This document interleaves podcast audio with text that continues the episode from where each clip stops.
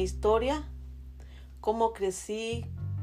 Yo soy de, de, Oaxaca, de un pueblo muy, muy pequeño, muy humilde. Y mi historia es que mm, yo cuando crecí era una persona muy, este, mm, una niña muy, este, muy alegre y todo eso. Pero con el tiempo yo fui creciendo, fui a la escuela. Mi historia es muy triste.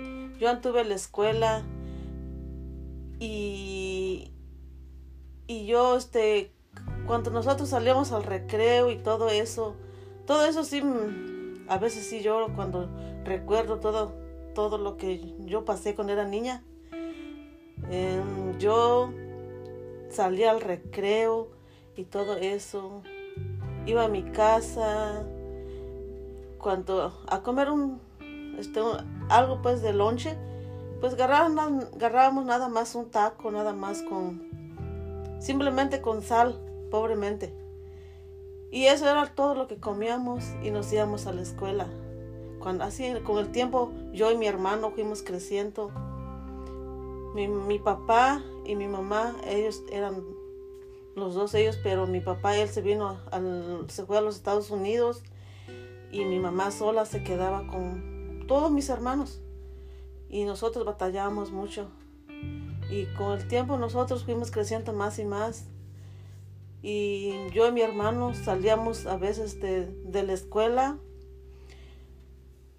Nosotros salíamos y al, y nos íbamos a trabajar a cortar los jitomates después del trabajo.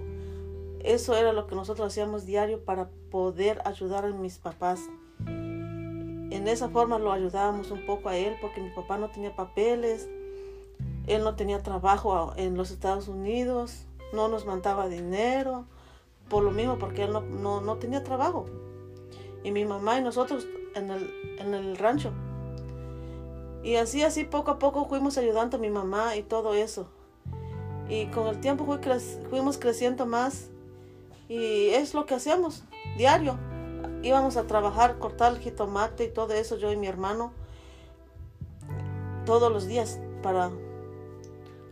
Pues nosotros era divertido para nosotros en ese tiempo, porque nosotros cuando salíamos nos íbamos a cortar los jitomates y nos divertíamos porque hacíamos cuántas cajas después de la escuela, cuántas cajas, nosotros estábamos, estábamos muy ilusionados con, con el poquito de dinero que nos daban, pero para nosotros era, era mucho.